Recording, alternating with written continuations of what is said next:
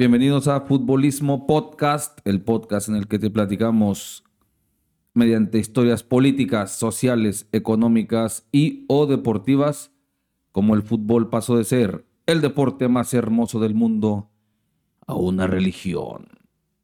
¿Cómo andas, mi Jox? Muy bien. ¿Episodio número qué? 47. Ay, güey, ya casi llegamos al tostón. Episodio 47 ya.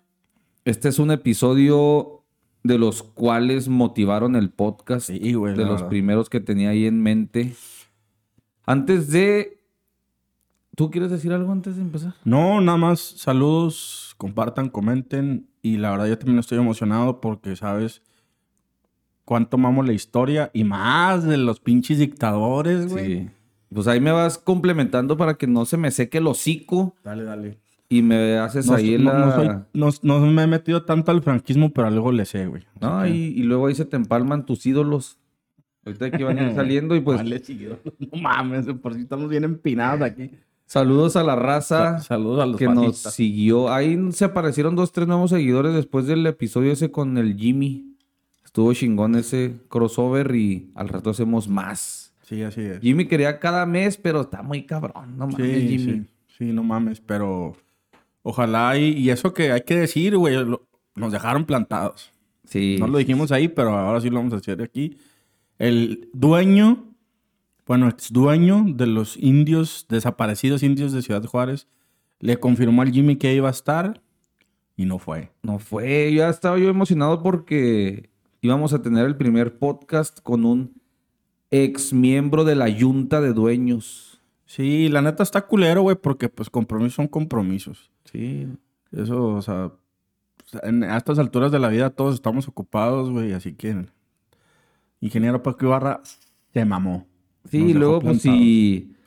O sea, queda- ya quedas, no importa quién sea, güey. Si a mí me invitan a una escuela secundaria a dar una pinche plática de lo que sea, voy, güey. Compromisos son compromisos. No voy a decir, a ver, Palabra, la palabra lo es todo. chécame a los niños a ver cuántos seguidores tienen. Ya le creo a esos jugadores que no les pagaron los salarios caídos.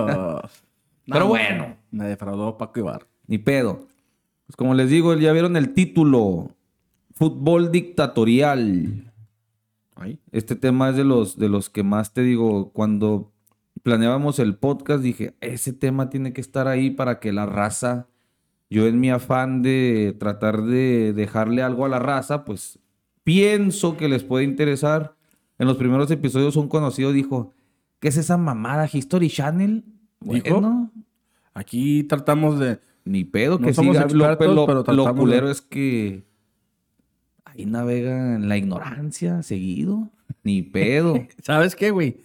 Para serte honesto, yo pensé que estos, cuando hablamos que arrancamos este proyecto, tú hablabas, o sea, nos pusimos mucho de acuerdo y este tipo de temas eran los que íbamos a traer bastante. Y yo pensé que era, sobre todo por lo que, por lo que representa en España el fútbol, ¿no? El Real Madrid, el Barcelona, Sí. los grandes clubes. Pensé que era de los primeros que te ibas a quemar, güey.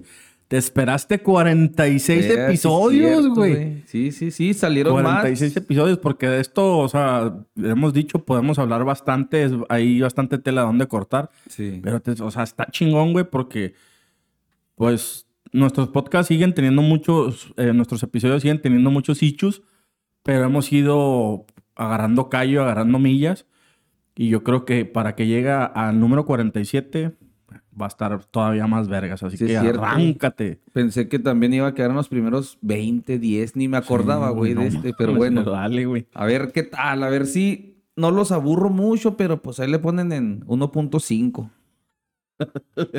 Dos. Bueno, em, empecé a ver el documental de FIFA al descubierto, FIFA Uncovered. Todavía no lo termino, güey, porque se me atravesó por ahí. ¿En qué vas? Eh, en el primer, no, en el segundo, güey. Se me atravesó por ahí. Los años maravillosos. Lo No mames. la estoy viendo ahí en el, ah, en el aparatejo que tengo para ver cosas. No mames. Lo tenían en castellano precisamente y no, dije, no mames. Y El ¡pum! audio Ya está en El audio latino es todo el pedo, güey. Con la voz de Goku. No mames, güey. pues ya. Estás bien nostálgico ese pedo, güey. Sí, Los no, años maravillosos, güey. La rola, güey. Que todo el mundo decíamos que este güey, ¿cómo se llama el de los lentes? El Marilyn. Que era Marilyn Manson, va. Sí. Pero no, no. Es leyenda, ¿no? Es leyenda que- urbana. Sí, nada que ver, güey.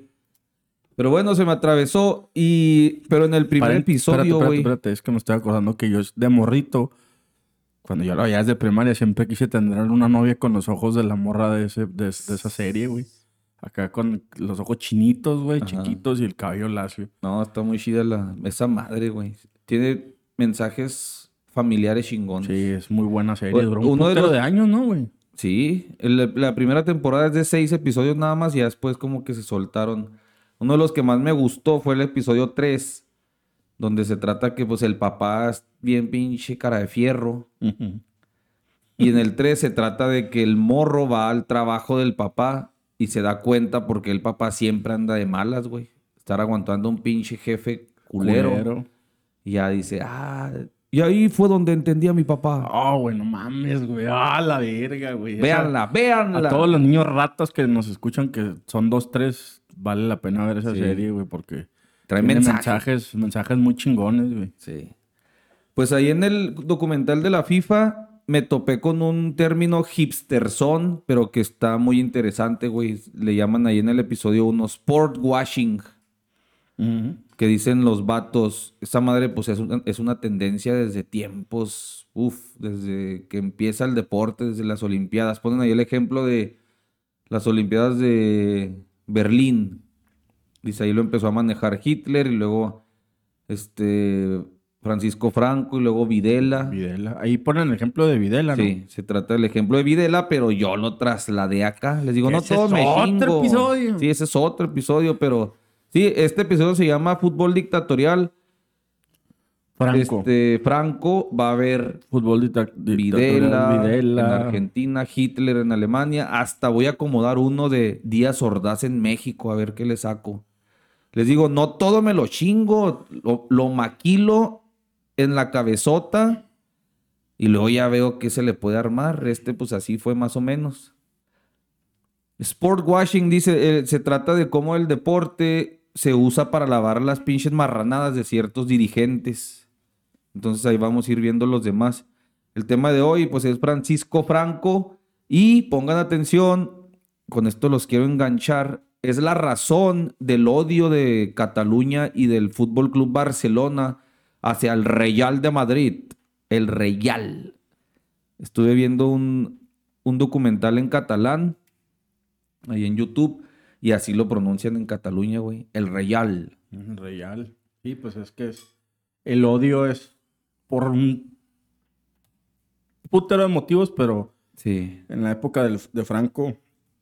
Ahí les va. No se preocupen, aquí les traigo más o menos el contexto, el cual es el objetivo y mi deber de este podcast, así que pongan atención. Como ya vi- medio vimos en el episodio de fútbol en España, la madre patria, como se le conoce en este país, al reino de España, que es el nombre oficial, siempre ha tenido pedos políticos y sociales por tanta diversidad, diversidad cultural e ideológica de sus diferentes regiones. Los moros. Sí, o sea, es un pinche, una región del mundo que ha tenido existencia toda la perra vida, güey. Sí, O sea, güey. han ido, venido, culturas. No mames, o sea, se me viene a la mente hasta la los árabes es la entrada del, me- del invadieron, güey. Atlántico al Mediterráneo. Sí, los árabes invadieron a España Los- ya los por los moros. 700. No mames. No, no, no. es- eh, España Por debe eso tener. nosotros tenemos también esa sangre, güey. Tenemos sangre árabe, güey. Sí. Porque los moros cayeron a, cayeron a España. Después, pues todo el cagadero que ha habido acá de, de migración de, de españoles y la mezcolanza que tienen con nosotros, güey. O sea, Sí, nosotros sí. somos una un revoltijo de un chingo de cosas, güey. Afirma. Entonces, ha habido muchos pedos donde no hace mucho tiempo, o sea, fue en los 1900, a principios de 1900, hubo una guerra civil. Esa madre está culero, o sea, uno escucha guerra civil. A veces aquí lo decimos de broma, la guerra civil cuando juega Bravos contra Torreón. Es una pendejada. Es una mamada, pero, o sea, una guerra civil, imagínense ustedes, es la gente agarrándose a chingazos y matándose a lo pendejo. O sea, no es como que país contra país o el pedo que tenemos aquí de narco. Es población contra población. Ese conflicto dejó entre 500 mil y 600 mil muertos, güey. En tres años es un putero de raza, güey. Sí, y ahí todavía. Bueno, ya quedan pocos de, de esa época, güey. Muy poquita gente, ¿no? Sí, y, Más- estamos... más los niños que vivieron en la época de la guerra civil, ¿no? Que fueron niños en la guerra civil y ahora ya están por morirse, güey. Sí, pues la guerra civil del 30. Ujú, ujú, Hay al uno que otro ya de noventa y tantos años, güey. Comparando con este país, que es uno de los más violentos de la vida, y sumando, güey, va a estar bien pinche censurado otra vez, como siempre, este episodio por tanta calaca. Si sumamos las bajas o los muertos a la brava, chingue su madre, de los últimos tres sexenios, güey. Voy a, voy a hablar de polaca, pero pues voy a tratar de agarrar parejo. No quiero manchar o caer gordo por andar solapando culeros de la política. Imagínense ustedes, a raíz de la famosa guerra contra el narco, que por cierto la semana pasada pues ya los gringos nos medio abrieron los ojos de que no fue una guerra contra el narco, fue una guerra para un narco. No era panista, García No, Luna. no, no, no, Ahora no. no, lo defiende. ¿Sabes qué? No, no quiero entrar tanto en eso, pero ¿sabes qué? Me cayó en los huevotes. Ver a, o sea, el Noroña tirándole y ver a, a la diputada de aquí de Juárez, a María Antonieta, no sé qué, una panista defendiéndolo bien cabrón, güey. Sí, nada. Y luego le preguntan a la gobernadora, güey. Va entrando, gobernadora, ¿qué piensa de, de lo del caso de García Luna? Ah, ah, pues a- a- a- aquellos, es de aquellos. Y cerró la puerta madre, güey. Sí, no, no, Tienen están- vergüenza, güey. Ahora están con que no es, no, nunca fue panista. Dijeron- 12 años ahí haciendo lo que Y quiso lo defendieron a morir, y no, fue panista. Entonces, bueno. la guerra para el narco por parte de Genaro García Luna y sus dos jefes, dijo Epigmenio Ibarra, no eran, ¿cómo dijo? No eran, este, no era un magistrado García Luna, ¿eh? Los magistrados se mandan solos. No era un magistrado, era, era un secretario. Sí, pues el... Un secretario es un reportan al- al subordinado presidente. del presidente de la República. No mamen. Entonces pónganse truchas ustedes ahí y no caigan en las garras de sus tíos o de tías. sus tíos panistas de shit.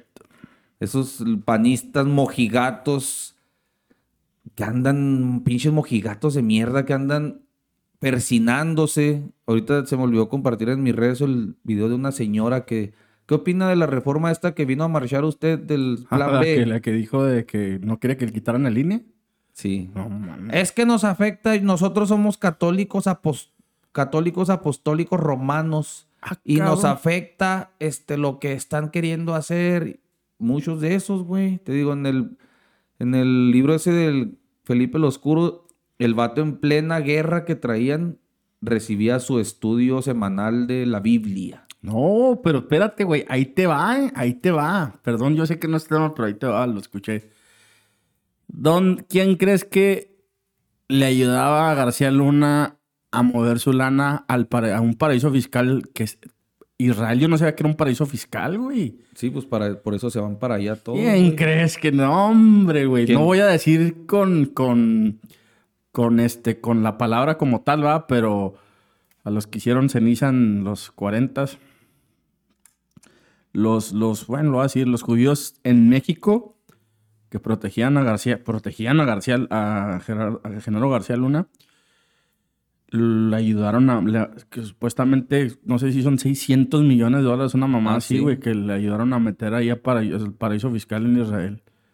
Y se me vino a la mente lo de este vato que está involucrado en lo de la francesa, que, lo- Ajá. que decían Sí, que, pues es esa. que lo movía, güey. Hijos de su pinche madre. No, pues ya valió madre este pinche episodio, pero déjame agarro parejo para que te digo, no, no, no me tachen de que pinche Shairo. Sí soy Shairo, pero en este episodio, en esta parte del episodio no. ¿Los dueños de Spotify serán judíos también? Hay que ver el epi- No, es sueco, ¿no? Ah, sí, es sueco. Entonces, ahí andan los que, que pinche marcha esa por la pinche democracia, pues si el jefe de este güey llegó con una elección robada, güey, donde desaparecieron pruebas y todo el pedo. Quien no se acuerde, vaya, búsquele por ahí. Si sumamos los últimos tres sexenios, este del Fecal, Peñameco Y el necio del pinche eh, viejo AMLO con la pendejada de los abrazos no balazos.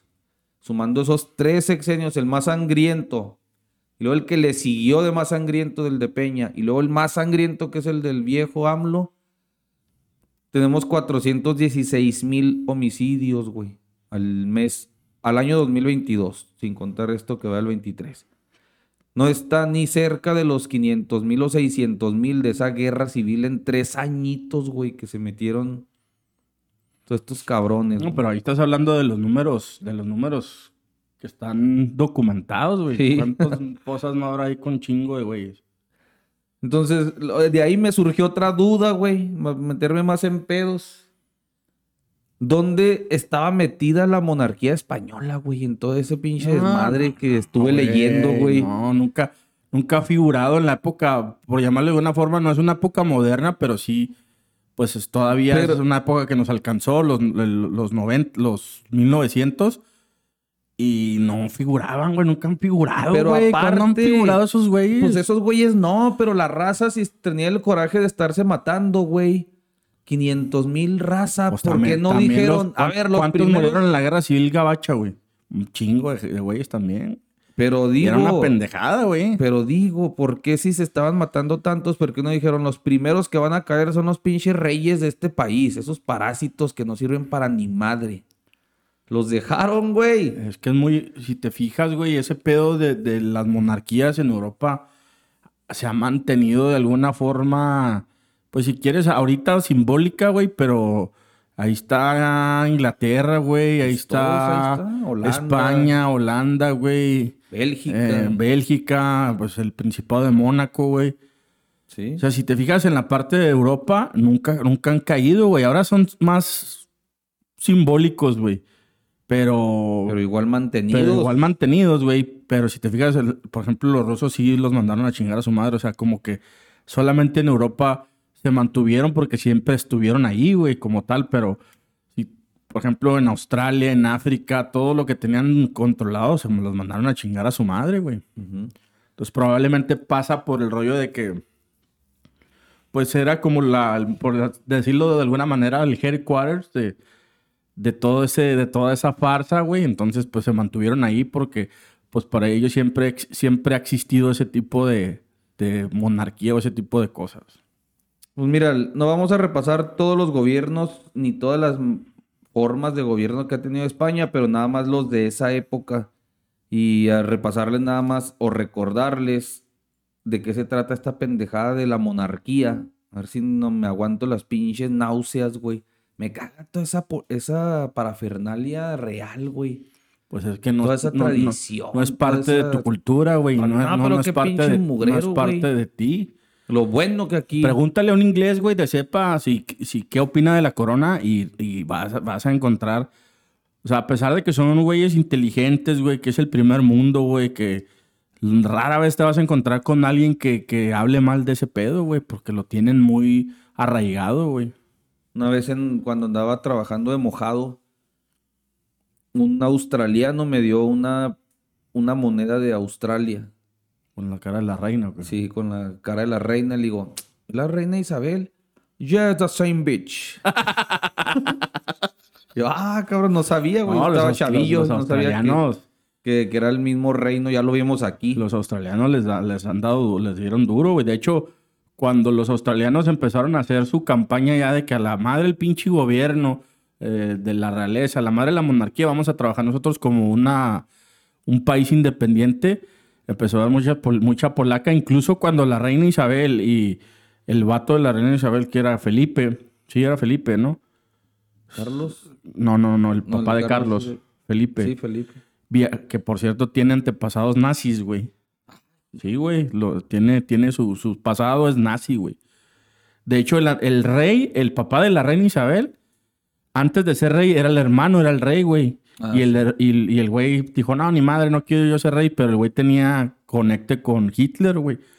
Pues bueno, cuando estos, los australianos se empiezan a separar de la monarquía, güey, empiezan a, a ya no darle un trato, pues ahora sí que valga la redundancia, de reyes a, a los reyes de Inglaterra, que siempre que llegaban a Australia, güey, eran recibidos con caravana y alfombra roja y la chingada, güey. Entonces llega un momento en que van y visitan, güey. Ah, pues nomás les mandan así como que bien poquita gente, güey. O sea, empiezan como a decir, no, güey, ya no los vamos a estar manteniendo ni les vamos a estar haciendo fiesta cada vez que vengan, güey.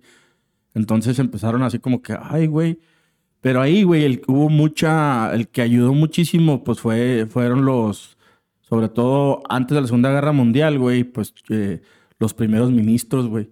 Ah, sí. Que eran los güeyes que como que, güey, este, pues sí, ya vas a trabajar de forma independiente, güey, pero pues tienes que ser políticamente correcto si quieres que te ayudemos económicamente. Entonces sí fue de la manera que fueron amoldando un poco ese pedo, güey, para que no se viera así como de tajo de váyanse a la verga, ya no queremos aquí a la, al- a la Pues monarquía. los hubieran mandado a la chingada. Fíjate, qué pendejada, jefa. En España. De España, ¿cómo se trata este pedo del mandato? Es una jefatura de Estado. La forma política del Estado español es la monarquía parlamentaria. El rey es el jefe del Estado y todos sus actos deben ser refrendados por el gobierno, de acuerdo con lo establecido en la Constitución, dedicado a la corona. Y luego, Perdón, ¿tú crees que Aznar le pidió permiso al rey para ir a la guerra después del 11 de septiembre? No, Todos los españoles estaban en contra de que mandaran soldados españoles a, a Irak y a Afganistán. Sí. Y les valió verga, güey. Ideas de, de Aznar. Pinches y luego los títulos mamones, güey. Juan Carlos de Borbón y Borbón, que es Juan Carlos I, fue proclamado rey el 22 de noviembre del 78. Tras su abdicación desde el 19 de junio del 2014, el rey de España es su hijo Felipe VI. La reina consorte es Leticia Ortiz Rocasolano. Según lo establecido en la Constitución, su hija primogénita, Una- la princesa de Asturias, Leonor de. Borbón Ortiz, es la heredera de la corona. Su hija menor, la infanta Sofía de Borbón Ortiz, es la segunda en línea sucesoria. No mames. Entonces las funciones de esos parásitos, güey, ¿Te, neta. te acuerdas cuando le dijo a, a Chávez? ¡Ya cállate! Sí. No sé, neta, para qué sirven, güey. O sea, al, lado del gobierno que ya tiene España, no hacen nada más que estar de pinches mantenidos. Se supone que el rey es el símbolo de la unidad y permanencia del Estado. Arbitra y modera el funcionamiento de las instituciones y asume la más alta representación del Estado en las relaciones internacionales, especialmente con las naciones de su comunidad histórica. Y ya, o sea, todas las, todas las funciones que, que tienes, sancionar y promulgar leyes. No, pues guau. En Co- España. Ajá. Convocar referéndum en los casos previstos en la Constitución. No, Ay, no, pues guau. Propone, proponer el candidato a presidente de del gobierno y en su caso nombrarlo así para poner fin a sus funciones en los términos previstos en la Constitución. O sea, pel- bien pelada, güey. Nombrar y separar a los miembros del gobierno a propuesta del presidente. O sea, nomás es para que, ándale, güey, maestro de ceremonias. Es una pinche decepción que, En- que en- sigan al existiendo esos güeyes ahí. En, Pero bueno. En España sí funciona, pero por ejemplo en Reino Unido es diferente, güey. Sí, sí, no, en España es así, güey. Y a la par, pues tiene un gobierno España que se maneja como cualquier otro, ¿no? Presidente, vicepresidentes, ministros y es democracia y la chinga. Entre comillas. Ahorita. Pero bueno, el contexto del episodio, vamos con el contexto, les digo, ah, hubo una guerra civil española que fueron dos bandos, el bando republicano y está cura, güey, porque es, hagan de cuenta la bandera de España, franja roja y luego en medio franja amarilla, mismo escudo que la actual, pero la franja de abajo es morada. Y fueron los que perdieron, ¿no? Los republicanos. Y se me hace raro, güey, que por ejemplo algo muy característico es que el Real Madrid continúa con ese mismo tono morado en ocasiones. güey. El otro bando, los que ganaron, es el bando sublevado, que son la bandera española actual, Que es el, del Franco, ¿no? sí, el de Franco, y estaba apoyado por Alemania, Italia y Portugal. Ahorita les digo cómo entraron esos güeyes el- ahí. Por el eje central. Entonces, hagan de cuenta, ahí viene algo, algo curiosón. En abril del 31 ya habían pasado siete años de otra dictadura, por eso te digo que no vamos a entrar Que, tanto que. Franco apoyó, güey. Sí, era una dictadura de Miguel Primo de Rivera.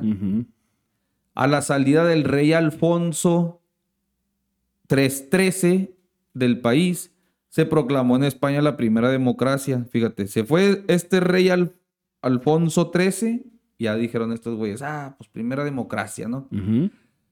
Dato curioso de las pendejadas de la monarquía, güey, con ese Alfonso XIII. Fue rey de España desde su nacimiento del 17 de mayo de 1886 hasta la proclamación de la Segunda República Española, en esto del 31 que te digo. Asumió personalmente la corona al cumplir los 16 años, en 1902. Y luego, pero fíjate cómo llegó. La inesperada muerte del rey Alfonso XII en 1885, a los 27 añitos se murió este otro rey, provocó una crisis que llevó al gobierno de Praxedes, Praxedes Mateo Sagasta a paralizar el proceso de sucesión a la corona, esperando a que la viuda del rey, María Cristina de Habsburgo, diera a luz. Estaba embarazada y, eh, espérense, hay que esperar a que dé a luz y en ese momento nace el rey bebé. No mames, parece que estoy escuchando Juego de Tronos. Sí, y se esperaron hasta el ochen- 886. No, nació en el 886 y ya, esperaron a los 16 años y ya, ahora sí ya era El el rey puberto. A los 16 añitos, güey. Entonces, en noviembre del 33 se eligió una coalición de partidos que, de derecha que derrocaría las reformas llevadas a cabo Fíjense- durante los años anteriores. Fíjense por quiénes fuimos conquistados, por qué clase de pendejos fuimos conquistados, güey.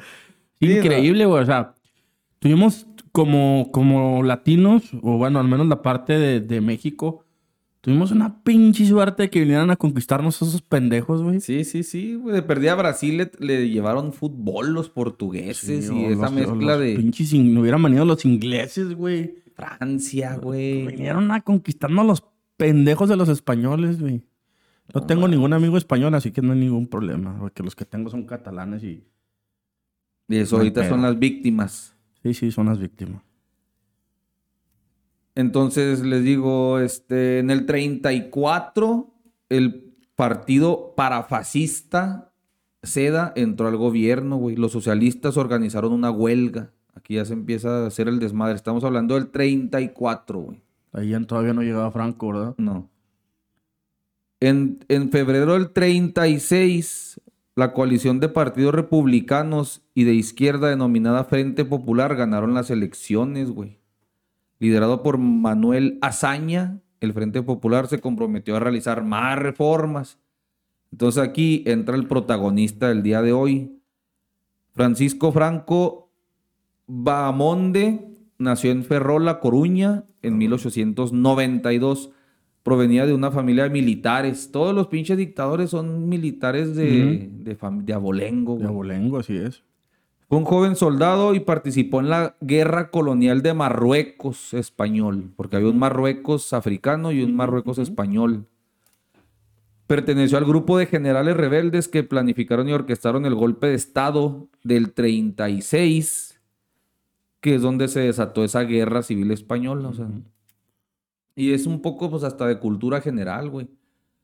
Eh, saber que, pues, aquí llegaron un chingo de españoles en esos Huyendo. tiempos y muchos, pues, descendientes de gente que conocemos dicen, ah, mi abuelito era español.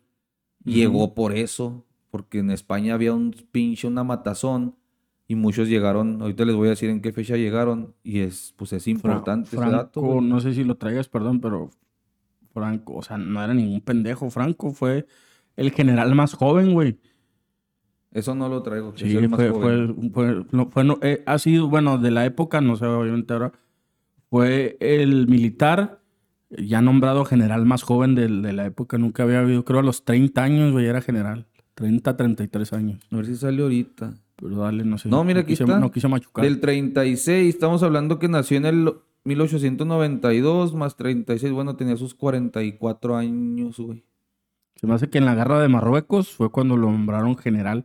Ok. Y fue el más joven, güey. No recuerdo si a los 30 o 30 33 años fue nombrado general, güey. Y era así de que no mames, este güey está bien cabrón porque nunca antes se había nombrado un general de esa edad, güey. O sea, era un, líder bien, bien cabrón, güey. O sea, claro que pues, las cosas que hicieron, que vinieron después están hechas cagadas, ¿no? Pero el vato en lo que era como militar, güey, era un muy buen líder. O sea, era un vato que controlaba masas bien cabrón, güey. Entonces, el 1 de octubre del 36 fue nombrado generalísimo de los ejércitos. Se le va a quedar ese apodo ahí por un buen rato aquí en el podcast. Generalísimo de los ejércitos en el bando de los rebeldes y jefe de Estado. El general Franco se valió del ejército de África, como les decía, que estaban allá. África, España como tenía ahí, pues conquistado Marruecos, tenía la parte Marruecos de África y Marruecos española. Entonces él era también manda, manda más allá. Acuérdense que también como cultura general hace frontera, el sur de España hace frontera con el norte de Marruecos y ahí es la entrada al Mediterráneo, hay un canalito en el sur de España, entre el sur de España y Marruecos, que es la entrada del Atlántico al, al mar Mediterráneo. Entonces, el general Franco se valió del ejército de África para doblegar la sublevación con extrema brutalidad.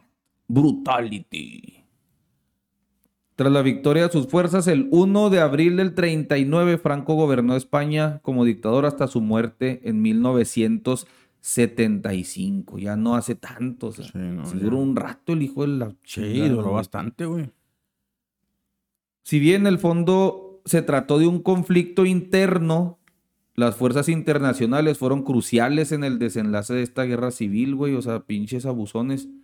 De conformidad con el pacto de no intervención de las principales potencias del mundo, a los dos bandos del conflicto se les negó el derecho de comprar o recibir armas de los extranjeros, güey. Dijeron, tiro de achole. Nada de andar pidiendo ahí pinches amiguitos. Sí, o sea, estaban los... En Italia estaba el boom... Bueno, no Ah, quiero, no, pi- espérame, no ahí quiero sigue pisarte, güey. sigue, lo que sigue. Sin embargo, el acuerdo fue violado constantemente, en particular por la Alemania nazi, la Italia fascista y la URSS. Sí, era el boom de los dictadores. Ve, pero ve quién lo ayudó, güey. El Pinches el- abusonzotes. El fascismo, güey, en Italia de Benito Mussolini en su pleno apogeo. Hay que decir, güey, que, bueno, no, te digo, no quiero machucar, güey, si me dices si empiezo a hablar de algo que traes, pero dentro de estas leyes o dentro del, fra- del, del pedo del Franco, güey, era, o sea, y del fascismo y del nacionalsocialismo y del comunismo en la URSS, eran políticas muy parecidas, güey, de, por ejemplo, de hay que, hay que, todos los recursos que necesitemos, todo lo que se necesite tiene que salir de adentro, no podemos traer nada del extranjero, tipo de cosas como esas. Al parecer, eh, en la cuestión de filosofía eran cosas muy distintas, el fascismo, el nazismo y, y el franquismo, Ujú. pero al final era lo mismo, güey. Sí, sí, lo, pues, eran compitas, güey. La dictadura. Mientras el bando republicano, o sea, los que perdieron, tuvo problemas para conseguir armas y equipamiento, incluso con la ayuda. Aquí ya no me quedó claro, güey, porque esta fuente decía que con la ayuda soviética, entonces estos güeyes andaban de a los dos bandos. Sí, lo que pasa es de que, acuérdate que el, fascismo y el nacionalsocialismo tenían un acuerdo de no agresión con los, con los comunistas, güey, pero odiaban el comunismo, güey. O sea, de cierta manera, la URSS, güey, lo que hacía era decir, ¿quiénes son los que están apoyando a los nazis y a los fascistas? Pues son estos güeyes, ok, yo tengo que apoyar al otro bando. Tenían un pacto de no agresión, güey, pero era bien sabido, güey, que los, los fascistas y los, y los nacionalsocialistas no querían a los comunistas, güey. Decían que los, ¿cómo decían? Los bolcheviques son la peor cosa que le pudo haber pasado a la humanidad y la chingada. Eh, alguien tan inteligente como Stanley, güey, sabía eso y obviamente de manera indirecta apoyaba al otro bando, güey, de, en, esta, en esta guerra que se estaba viviendo en España, güey, porque sabía que al ser, al tener de aliados, güey, más aliados los fascistas y los nacionalsocialistas, que por sí eran mejores amigos, güey, Mussolini y Hitler siempre fueron muy unidos, güey. Decía, pues aparte tengo que lidiar con otro güey más, entonces, ¿qué hago? Pues no lo dejo crecer y le, de cierta manera le doy armas al contrario, güey, le ayudo al contrario, a pesar de que no era el fuerte, le ayudaba de cierta forma. Ah, comercial, vayan a ver Pinocho de Guillermo del Toro ahí ridiculizan a Mussolini. Entonces, este factor fue clave para la victoria de Franco y para la derrota republicana.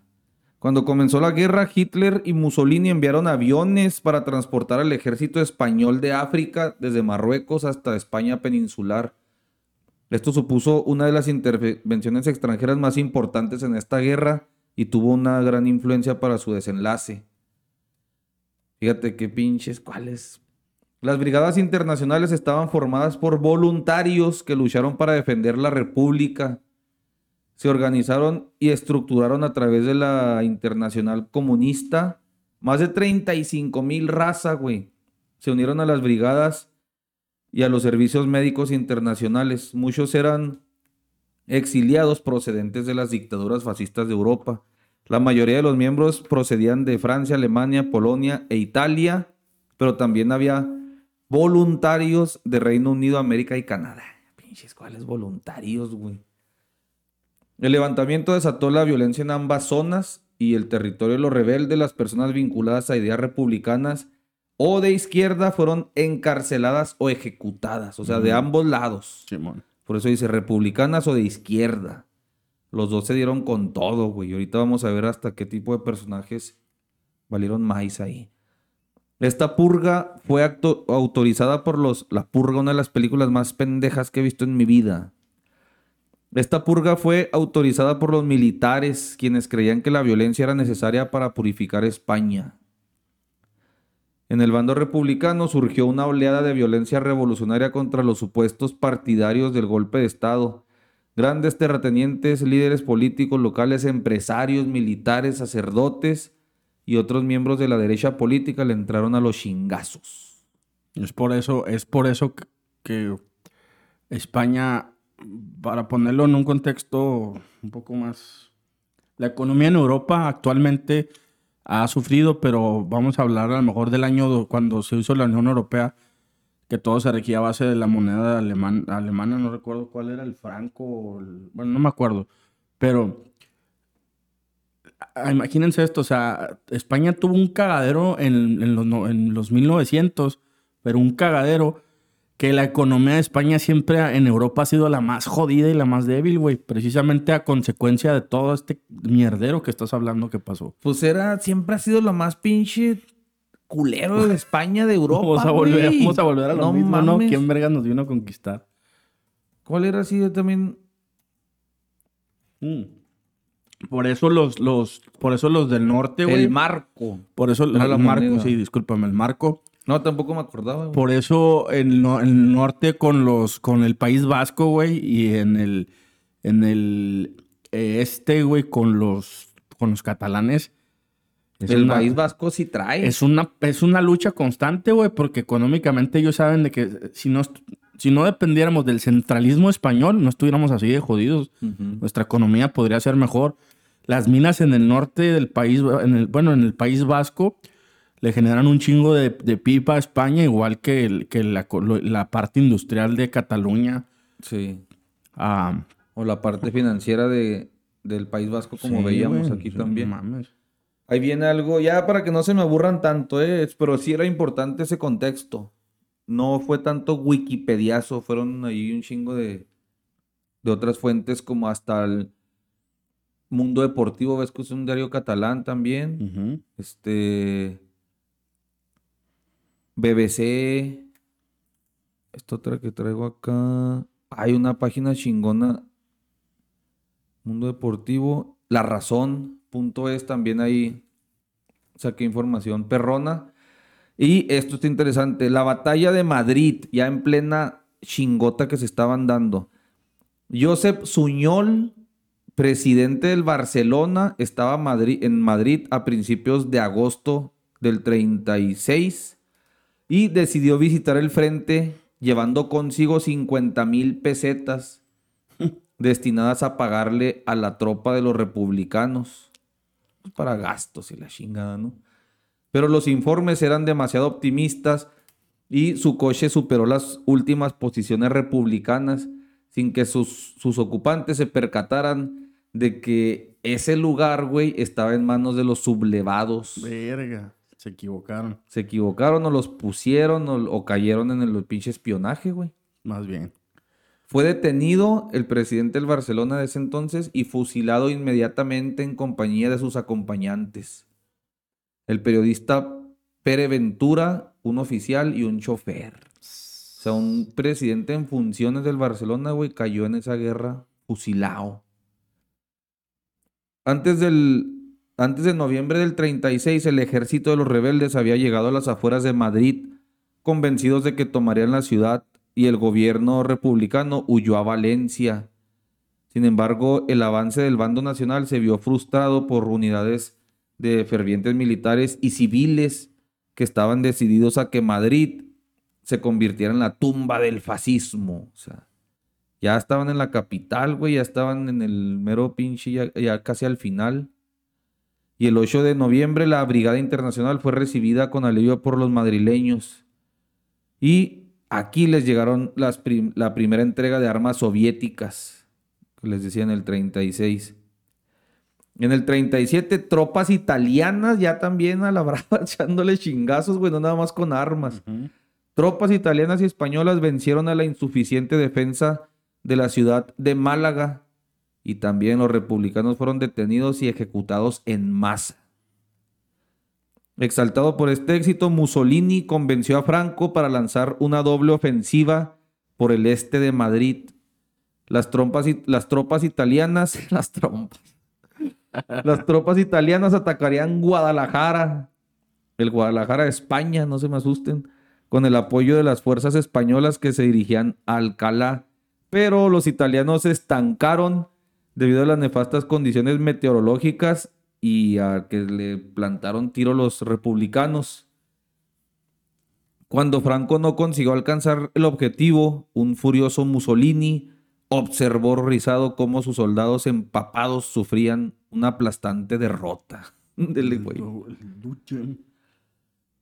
Y pues en el bando republicano las mujeres también entraron a las chingotas, güey, en masa. Se afiliaron a partidos políticos existentes, sindicatos y grupos políticos femeninos. Las mujeres tuvieron acceso a las armas. La miliciana se vestía con moño azul y se convirtió en una poderosa imagen de la revolución y de la resistencia antifascista. Hasta las, las morras andaban ahí, güey. Sin embargo, esta firme demolición de los estereotipos no, no, duró mucho tiempo. A medida que la guerra avanzaba, la mujer volvió al ámbito doméstico, dedicándose a la producción industrial y a las tareas de asistencia y cuidados médicos. Entonces ahí viene, ahora sí, lo mero bueno del episodio. Tras la caída de Cataluña, en febrero del 39, una gran marea humana de refugiados cruzó la frontera hacia Francia, o sea, ya de Cataluña, ya los empezaron a hacer correr. Por eso tienen también mucho, en Francia, mucho español catalán y al revés, ¿no? Como que ya se regresaron también afrancesados. El pues catalán es medio afrancesado, entonces como que tenían ahí hermandad. Pues el, el idioma se parece mucho, güey. El catalán al francés. No mames, se le entiende casi nada, güey. Al catalán. Se parece al francés. Eh, luego, pues tienen ahí Andorra en medio, güey. Eh, que es un país muy pequeñito. Pues hacen frontera con el sur de España, güey. Tienen muchas costumbres. De hecho, cuando estás en Barcelona, un chingo de franceses te topas, Un chingo de franceses, güey. Todavía. Y, y obviamente, pues era aunque no era, si lo vemos en el contexto de la Segunda Guerra Mundial, el sur de España fue lo menos maltratado dentro de todo lo, lo que desmadraron Francia, güey, porque los, los nazis, güey, lo atacaron por, por, el, por el centro, güey, directo a París, güey, el corazón de París, atacándolo por, por, por, la, por Bélgica. Pero siempre el sur, güey, que cuando llegan los nazis, güey, que conquistan este Francia y que llegan a París, güey, Después van al, van al Atlántico. Cuando llegan los aliados y, ganan terreno a los, a los nazis, güey, había ya dos bandos, ¿no? Una parte de, Francia gobernada por los nazis, otra por los aliados, que era Estados Unidos Inglaterra, pero el sur, güey, era, eh, en esa época, era dominado como por, todavía como por la guerrilla, llamarlo de alguna forma francesa, güey. O sea, esa parte del sur quedó como olvidada, güey, por un, por un momento en la guerra, entonces, pues obviamente, mientras se vivía la guerra civil en España, güey, pues, y en, el ataque de los catalanes huían al sur de, de Francia, que era lo menos golpeado de la guerra, güey. Y pobres cabrones, güey. Este, más de medio millón de ciudadanos republicanos, soldados y miembros de las brigadas internacionales huían de los ejércitos francistas y emprendieron este viaje sin retorno. Agotados y aterrorizados, al otro lado de la frontera fueron internados en campos de concentración por las autoridades francesas. Pinches colos en vez de echarle la mano, güey. Los que- acabaron de Es que ya, estaban viviendo su propia guerra, güey. Estaba cabrón, güey. Soportaron pésimas condiciones y muchos murieron de hambre y enfermedades. Entre los refugiados, Me refugiados platicaba, perdón, me platicaba un amigo que ahorita de tener sus cincuenta y tantos años, su padre es muy grande, güey. Sí. Su padre vivió la guerra civil y él me contaba, güey, que, que su papá su- sufrió mucho de hambre, güey. O sea, dice, es increíble, güey. Tú no te lo imaginas, güey. Pero la guerra civil, aparte de matar mucha gente con armas y eso, mucha gente murió de hambre, güey. Entonces él me contaba que sus padres, güey, este, sufrieron muchísimo la, el hambre, güey. Dice, no, dice, o sea, había así días enteros que no comían nada, güey. Y el Pues, vato cuando te contaba, güey, se le, se le quebraba la voz, güey. Y si hay raza, güey. Por ejemplo, el, el Badía tira su rollo de que Badía es- son catalanes. Que su papá es catalán y me imagino que el... Bueno, el abuelo era catalán, me imagino que es de esas épocas. Y pues ya el jefe y él... Huyeron de, Ajá, que, llegaron acá para rally, no sé qué. pues, un chingo de gente de Puebla está lleno de, de españoles que fueron, este, que huyeron de, de la guerra civil, güey. Sí, ahorita les digo españoles. cómo llegaron aquí a México. Entre los refugiados más conocidos se encontraba el poeta Antonio Machado, que murió unos días después de cruzar la frontera. Y uno de sus poemas más célebres es ese de Caminante no hay camino. Ambos bandos, ya al final de la guerra, ambos bandos cometieron graves, graves crímenes, este, sacas de presos, güey, para que se unieran a sus guerrillas. ¡Wow, güey! Ahorita que estoy, que toco ese tema, güey, me pasaron un artículo bien pinche viajadote de testimonios de soldados ucranianos que dicen que el Putin está usando zombies. Ah, cabrón. Así era un artículo del Universal, o sea, tampoco el, el Universal no es como que, ah, pinche diario súper serio, pero tampoco está tan culero, ¿no? Y venía así un artículo bien largo, güey, donde decían los ucranianos, no sé qué mierda son estas chingaderas, dice, les disparamos y no dejan de avanzar. Dice, no sé si están drogadotes, son zombies, no sé qué pedo, pero decía ahí que se había detectado que Putin estaba usando presos a los que les ofreció seis meses de servicio y los dejaba en libertad. Entonces los güeyes han de estar, no sé, güey, bien pinches dopadotes, al estilo Tony Montana o no sé qué chingados. Pues acuérdate de la, de la, Pero los soldados están asustados, dicen, no, no se caen esas de, chingaderas. de la guerra relámpago. de la- ¿Cómo era la guerra? La, la Blitzkrieg o que la metafetamina que le daban a esos güeyes Ah, a las sí. SS, güey. Así es el, como el locos, comercial del gobierno, ¿lo has escuchado? No. De que el fentanilo y las metas Ah. que los soldados nazis usaban, la Sí, metanfetamina. sí, es, es cierto ese pedo, güey. Se las daban, güey. Sí. Y Que los para hacer los culeros y... La, la guerra relámpago era de atacar a madre, güey, rápido y sin piedad. Y a lo mejor les. Pinches rusos bien raros. A lo mejor le están dando alguna droga. nueva. el- ¿Cómo se llama? El que vuelve zombies a los gringos. El coco. ¿cómo? Cocodrile. Cocodrile. Por eso están dando esa madre. Sí, güey. Por su parte... Ah, la dictadura, la dictadura de Franco investigó y condenó severamente los hechos delictivos cometidos en la zona republicana. Incluso llegó a instruir una causa general. Todo, con ello, todo ello con escasas garantías procesales. O sea, él investigó y anduviste ahí, vámonos. Sí, te Y chingaban. te chingaba, güey. Por parte de los delitos de los vencedores, nunca fueron investigados ni enjuiciados, a pesar de que algunos historiadores sostienen de que hubo un genocidio a la bravota, güey. Además de que se había ordenado exterminar a la oposición política, güey. Sí, o hasta, sea, ya sí, la hasta los argentinos hicieron juicio de Videla. Imagínate, Sí. los españoles se quedaron cortos y no hacerle, hacerle juicio a estos güeyes. Este. El 27 de marzo los rebeldes llegaron a Madrid y cuatro días más tarde toda España estaba en sus manos. Al día siguiente Fran- Franco anunció el fin de los enfrentamientos.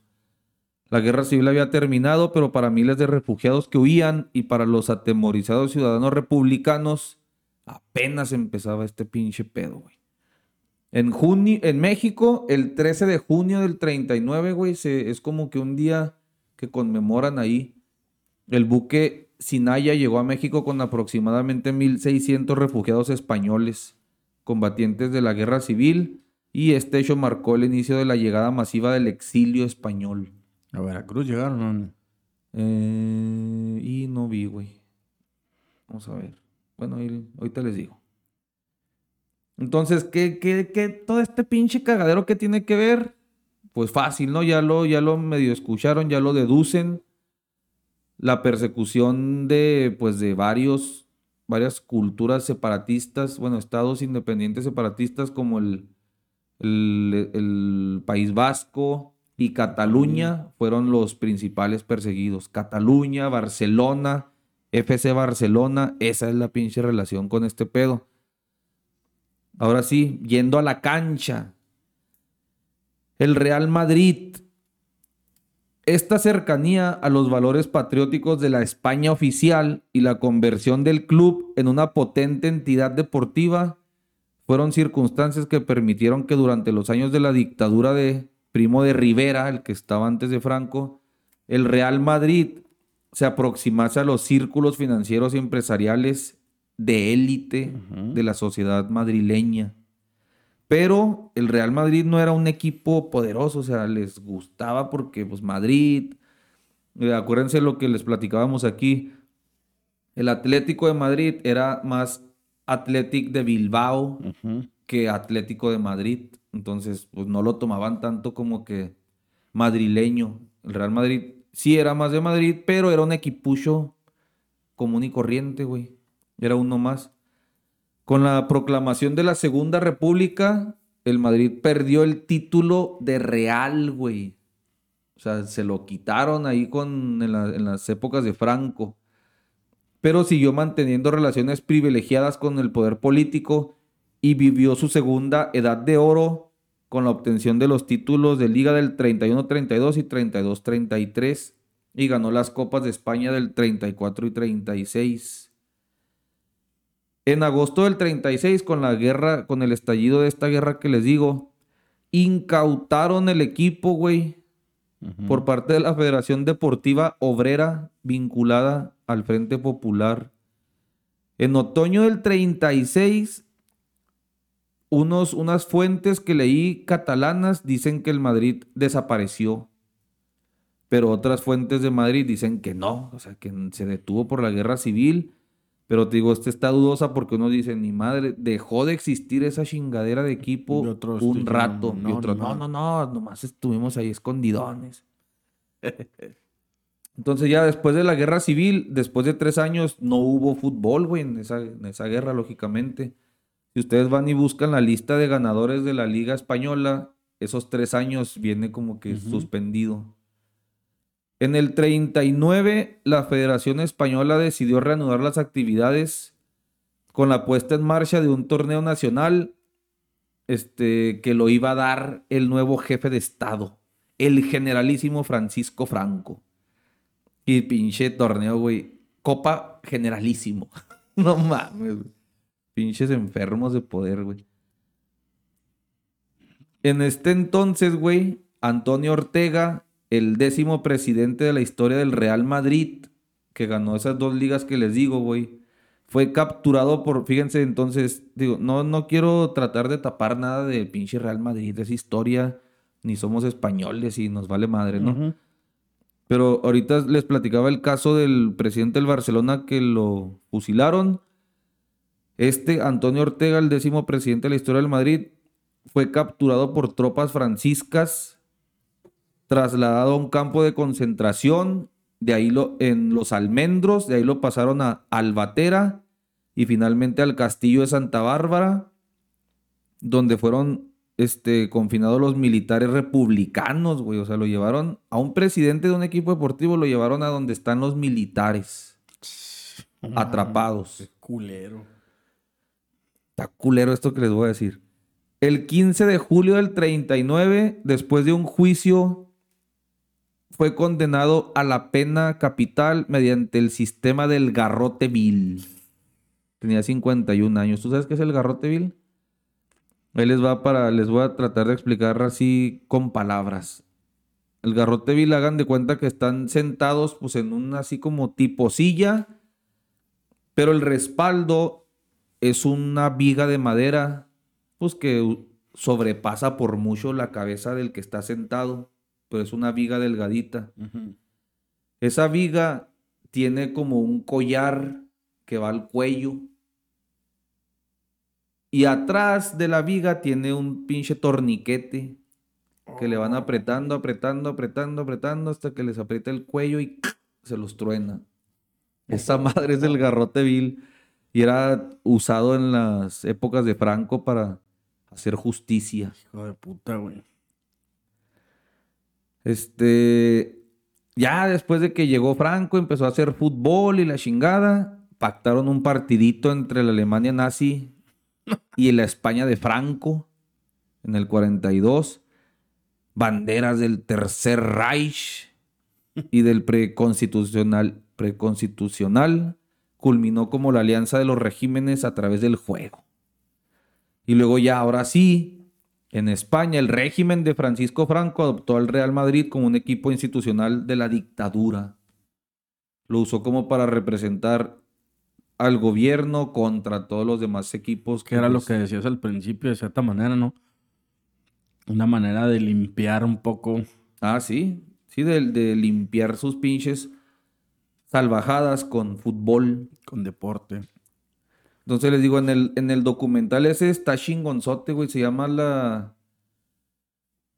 La sombra del Real Madrid, algo así, güey. Y está muy chingón ese documental porque los testimonios son de puro catalán, descendientes catalanes y todo el pedo. Sí, es una manera, esto que nos cuentas es una manera de entender que obviamente el, el- el o- el odio, el rencor de estos, de, del Barcelona o de, de la- de los seguidores de un club como el Barcelona, representan más que simplemente deporte, güey. O sea, Sí. representa pues mucho sufrimiento, güey, también, güey. Coraje. Güey, de...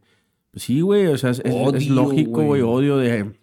Estos güeyes siempre fueron protegidos por, por la dictadura y nos fueron, nos fue, fuimos este, eh, pues de cierta forma abusados, güey, por la dictadura y estos güeyes siempre fueron protegidos, güey. Sí. Y no en el deporte, güey, que es lo de menos en este caso, sino con, como lo decías ahorita, o sea, con vidas de personas, güey.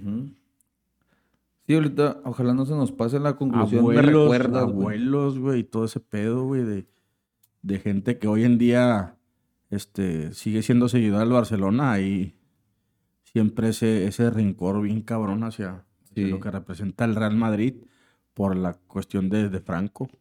Y eh, en el documental, güey, ahí- a ver si ahorita lo, lo encuentro aquí para decirles el nombre exacto. Bueno, ahorita que me ayudes ahí. Se los paso. Está muy chingón porque usan evidencias, güey.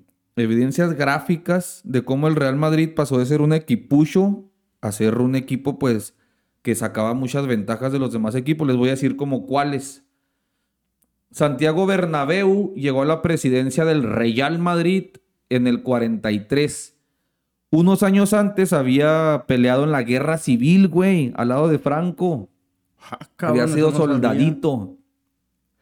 Y Santiago Bernabéu llegó con el proyecto de constituir. A ver, ¿cómo es? Lucha blanca, no creo. No, es en. Más bien en catalán. Entonces, Santiago Bernabéu, güey, llegó con el sueño de construir el estadio más grande de Europa. La leyenda negra de la gloria Este blanca. mero.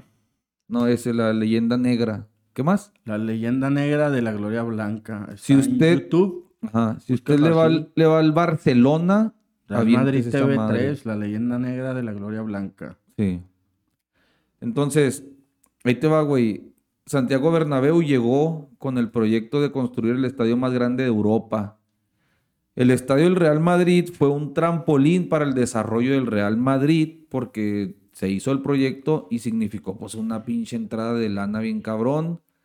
Este empezaron a hacer torneos ahí, torneos internacionales y el Madrid pues se vio beneficiado sacan ahí los, los catalanes en ese reportaje, güey, que ese estadio del Real Madrid fue construido con, y es una de las cosas que más sacan ellos, fue construido con dinero del gobierno, güey. No lo dudo. O sea, decía ahí, hay un comprobante que ellos tienen, guacha.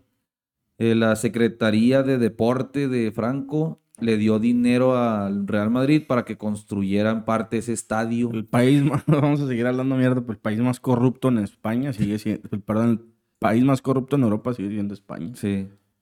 Entonces, En la actualidad, imagínate en esa época. hay un partido que, que parte aguas ahí. O sea, si, si Francisco Franco no hubiera adoptado el Real Madrid, no existiría el clásico Real Madrid-Barcelona, güey.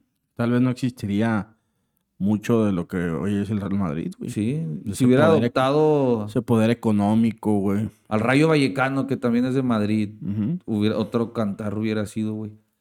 Copa del Generalísimo del 43. Mismo año que, que llegó este Santiago Bernabéu, pero poquito antes. Se jugaban las semifinales de esta copa en un ambiente de política de posguerra. Este, con el tema catalán, ¿cómo no? De fondo decía, se quería humillar a los catalanes y especialmente a los barcelonistas. Ese Barça, instrumento del catalanismo, merecía un correctivo. Ay, la hijo su pinche madre.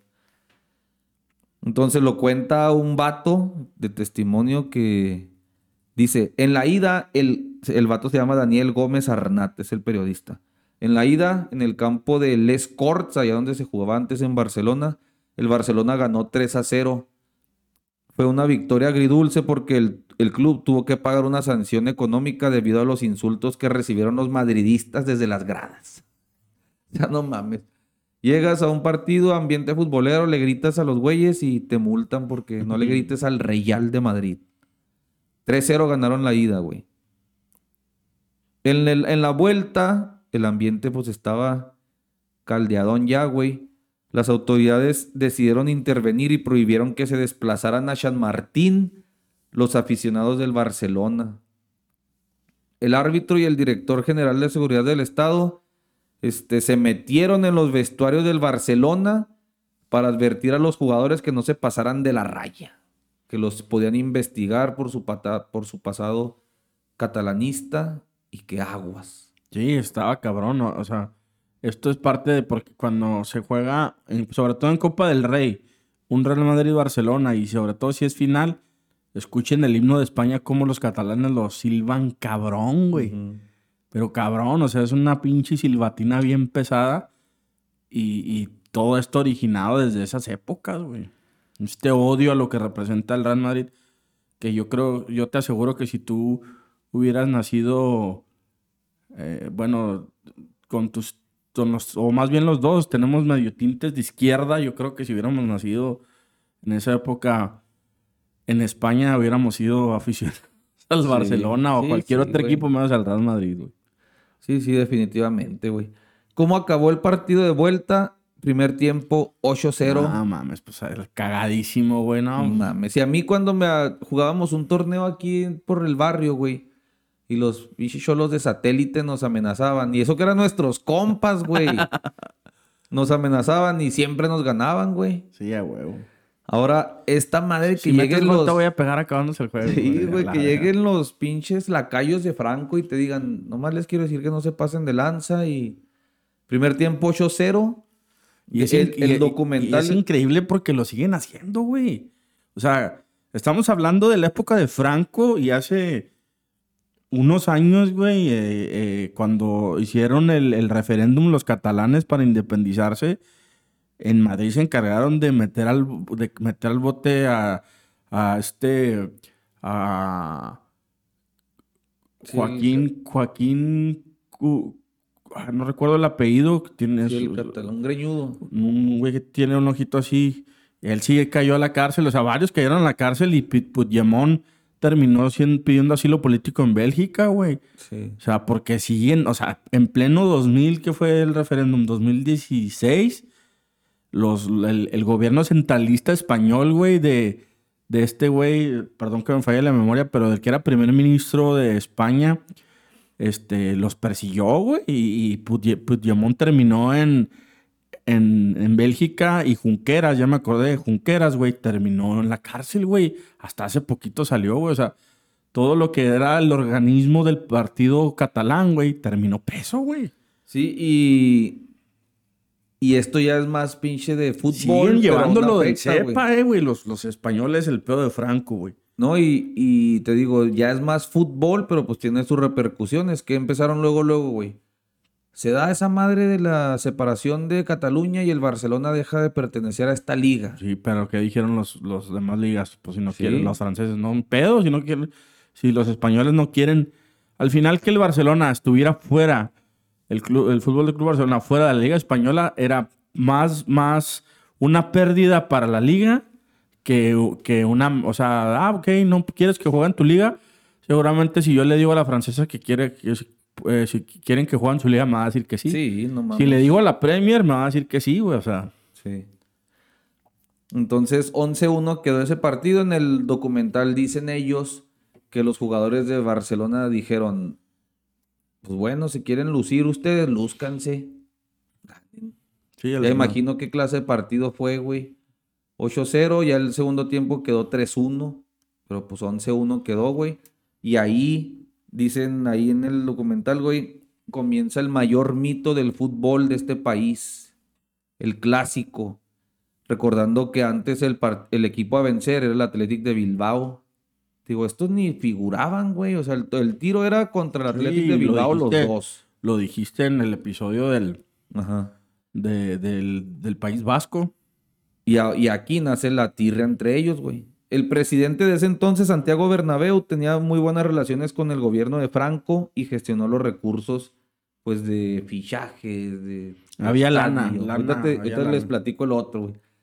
Frases bien pinches mamonas de, de Santiago Bernabéu, que hoy es el que No, bautizó el nombre, el estadio del Real Madrid, güey. Fíjate, es que bueno, o sea, porque das algo de fondo de este pedo cuando hablamos de las noches mágicas del Santiago Bernabéu. Cuando estamos aprendiendo una historia que al menos yo no conocía, güey, y nos la estás contando. Y dices, verga, güey, o sea, no, no. O sea, tal vez pues nosotros lo vemos del lado deportivo, obviamente, Sí. pero Pero el culero, o sea, El pasado está culero, Qué güey. culero, güey, qué culero porque, o sea, entiendes muchas cosas de lo que el fútbol, el, el fútbol representa en Barcelona y lo que representa en Madrid. Y ese odio que nosotros, pues a veces, que la verdad, estamos a lo lejos y no somos españoles como decías, güey, pero que sí, ah, el Santiago Bernabéu, hay que ir a conocer el Santiago Bernabéu, pero Güey, Santiago Bernabéu, un soldado de definitivamente, güey, lo dices así y es como, ay, güey, pues no está tan chido, güey, o sea, no, no, no, no es algo que no me representaría, güey. Dos frases de Santiago Bernabéu. Me gusta Cataluña y la quiero, pesar de los catalanes. Verga. No mames. Y la otra. Cuando oigo que el Real Madrid ha sido el equipo del régimen, me dan ganas de cagarme en el padre de quien lo dice. Entonces los catalanes se quejaban que durante los primeros partidos contra el Real de Madrid, sus jugadores eran amenazados con ser investigados para ver si tenían raíces guerrilleras separatistas. O sea, no nada más fue ese juego que te digo, era cada vez que jugaban, otra vez la misma pinche. O bueno, todo lo que duró Franco, la misma pinche No, no, cantaleta, no quería ir para allá, pero bueno, al final lo, lo, lo decimos. Los regionalismos dentro de las comunidades como Cataluña o el País Vasco también se trasladaron a la cancha con el Barcelona y el Athletic de Bilbao. Durante el franquismo, el uso del catalán y el euskera se minimizó.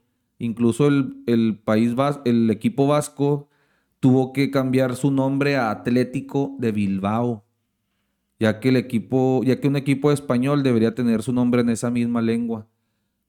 El fichaje de Alfredo Di Stéfano en el 53 Esto es como, esto es como los, los, los irlandeses o los europeos americanos cuando, eh, fíjate, ¿cómo lo voy a poner el ejemplo? Cuando llegaron a los estados del norte en Estados Unidos, güey, donde eran los, que fue a finales de los 800, güey, que llegaron a estos estados como Montana, Oregon, güey, donde estaban los indios eh, cherokees, güey, los, los indios Dakota, de cómo cuando llega la iglesia católica, güey, los puteaban a los indios de que esa lengua del demonio, Sí, pues que sí, es, no. es casi lo mismo, güey, o sea, Sí. de, de que no, es que el español y tu pinche raíz, tu cultura, el catalán, el euskera son un asco, güey, es todo, o sea, tratar de, de- de pisotear la cultura, güey, la historia de, de- de una región es lo más bajo, güey, que puede, que puede existir, güey. Pero no mames, como Claro, pues estaban acostumbrados a eso, güey, lo hicieron acá en América, güey, o sea, lo han hecho toda la vida, güey. y los mismos pinches religiosos. Los mismos güey. religiosos de mierda, el catolicismo de mierda, el cristianismo, Sí. basura. El fichaje de Alfredo Di Stéfano en el 53. Después voy a hacer un episodio a detalle de Alfredo Di Stéfano. Pero estuvo, estuvo lleno de favoritismo para el Real Madrid también, güey. Hubo un pedo ahí, no, no voy a entrar mucho en detalle, nada más les voy a platicar que el primero que le echó el ojo fue el Barcelona. Hubo un pedo en- en- mientras también en Europa, en, en Argentina pararon la liga por pedos de los mismos, güey, de guerrillas. Di Stéfano se fue a Colombia, jugó en Millonarios, que adoptó muchos jugadores buenos de la época. Entonces, el Barcelona fue y negoció con el, la- con el River. Eh, pues quiero a este güey. Arre, sobres. Y el Madrid fue con el Millonarios, güey. Eh, pues quiero a este güey. Arre. Como cuando te venden un carro que no es tuyo Simón. llegó a Barcelona, pero el gobierno de Franco dijo, no señores, no se puede haber, no se puede contratar extranjeros en esta liga de este fútbol. Y luego ya dijeron, no, el, Real Madrid también lo quiere. Ah, bueno, sí se puede. pero yo lo gané, dice el Barcelona. No, yo lo gané. Bueno, Ya no se puede. va a jugar un año en Barcelona, otro año en Real Madrid, otro año en Barcelona, otro año en Real Madrid. Pendejada, y luego ya después jugó el primer año en cada uno y se quedó en el Real Madrid y ya es lo que dicen. ¿Por qué crees que se ha Sí, lo ya dicen los del Real Madrid y sale ahí Di Stefano ya todo viejillo, güey. Que él dijo, no, yo quiero jugar en Real Madrid. Pero los catalanes dicen, el gobierno le dijo, ahí te quedas ya, güey. Sí, a huevo. Y después de que se dio ese mejor- fichaje... y a lo mejor no se lo dijo de mala manera, sino Ajá. con el poder económico. Si te quedas aquí, te voy a dar esto económicamente. Así que tú sabes. Y eso fue en el 53, en el 55 que empezó la Champions, pues el Madrid ganó cinco Champions seguidas con Di Stéfano como la gran figura, güey. Entonces, los números, lo que argumentan también, güey. De hecho, este argumento no es como que tratar de lavar lo que empiece ingeniero Aguilar con que demagogia y no sé qué chingados. es historia pura contada por ambos bandos. Entonces, una de las fuentes catalanas, creo que era esta de El Sport. la razón.es, eh, pues ha, de ser este de Castilla, ¿no? Pero sacan matemáticas, güey. Dice, los números en España pues no dan como para que el Real Madrid ha sido una pincha planadora favorecida por estos güeyes, ¿no? El Real Madrid ganó la Copa del Generalísimo en seis ocasiones. El Athletic de Bilbao la ganó nueve. Otras nueve del Barcelona y cinco del Atlético de Madrid. O sea, el, el, Madrid ganó menos que el Barcelona y que el Athletic de Bilbao, güey. Qué bueno. No digo que, que ya por eso la cosa está limpia, o sea, chinga su madre Franco donde quiera que esté. Pero les digo, los números muy, son esos. muy, muy inteligente, un güey. Un superdotado, güey, Franco. Pues es que toda esa pinche gente, hasta los actuales, güey, sanguinarios, son líderes, güey. No sé pero- qué pero- mierda pero tendrán. Franco, Franco se esa, sacó esa parte, güey. ¿Cuánto duró, güey? ¿Cuánto duró la, la- cuánto duró Pues el, el régimen de 39 al Franco. 75, 46 y, años. y, y analízalo desde este punto de vista, güey. A veces dicen que es bueno pecar de pendejo, güey, o, navegar con bandera de pendejo. Y Franco lo hacía muy bien, güey. Porque en plena, en plena Segunda Guerra Mundial, güey, donde Occidente, con todo su poder económico, güey, los gringos, güey, los ingleses, donde todo lo que era fascista era mal visto, güey. Franco ahí se mantuvo, güey. O sea, na- el, Sí, en el- plena operación Cóndor. el- el nacional, el nacionalsocialismo inició en los, en los 20, a finales de los 20, su auge fue en los 30. Hubo este cambio cuando tiene el gobierno en el 39. Vienen los 40, este boom que tienen y caen, güey. O sea, no duraron ni 20 años, güey. Los fascistas igual con Mussolini, güey. Sí. Güey, ¿en qué años? se- O sea, la, la, la, la Unión Soviética. Oye, este pinche viejo Y porque Franco se murió, güey. Sí, Franco se mantuvo bien un chingo de años, güey. Sí. Pero es lo que te iba a decir ahorita, güey. Fíjate cómo... O sea, cómo sí se pasó de lanza y las comunidades esas son fuertes, eh, Cataluña Hay una- y, hay el País Vasco. ¿Por qué hay no un- le siguieron tirando chingazos ya con los, los aliados caídos, güey? Hay una, no, no, no, pero ahí te va algo. Como España se mantuvo neutral durante la Segunda Guerra porque tenían su propio problema, güey, interno, ¿sí? Cuando eh, estaba ya por terminar la Segunda Guerra Mundial, güey, hablando de Europa, Sí.